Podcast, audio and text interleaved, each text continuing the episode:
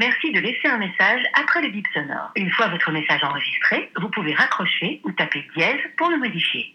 Hello, c'est moi, tu vas bien? Dis, tu sais à quoi je pensais? C'est bientôt les ponts de mai et je crois qu'il est temps de sérieusement réfléchir aux vacances à venir. L'autre jour, je lisais que 40% des millennials choisissent leur destination de vacances via Instagram. Bon, déjà petit 1, je n'aime pas trop le terme millennials parce que personne n'en a vraiment la définition exacte, alors chaque entreprise définit un peu sa cible. Et petit 2, bah ça ne m'étonne absolument pas. Après tout, tu m'expliques, mais à quoi ça sert de partir en vacances si c'est pas Instagrammable? Si ce n'est pas sur Instagram, ça n'a pas existé, non, c'est pas arrivé, c'est pas ça qu'on dit, un truc comme ça. Bon alors moi-même, tu sais, pendant longtemps, j'ai choisi mes restaurants euh, sur la base d'Instagram. Hein. C'est-à-dire que quand je vivais à Londres, avec mes copines, on s'envoyait les comptes Insta des restos pour savoir où on allait sortir. Comme si le fait que si c'est sur Instagram, euh, bah, c'est une caution suffisante qui voulait dire que si c'était joli, bah c'était bon. Bon, bien sûr, c'est totalement faux. Hein. Je me souviens pas avoir eu de très mauvaises expériences, mais bon, si les restaurants postent des photos sur Insta comme les blogueuses, faut se dire qu'il y a eu 46 clichés avant celle-ci et que c'était un shooting et pas sorti des cuisines. Hein. Alors, choisir ses vacances sur Instagram, c'est pas étonnant. Hein. Les offices de tourisme, les hôtels, les opérateurs s'y sont tous mis. Et quand tu vois le hashtag Visite Dubaï payer des séjours à tous les influenceurs de la planète,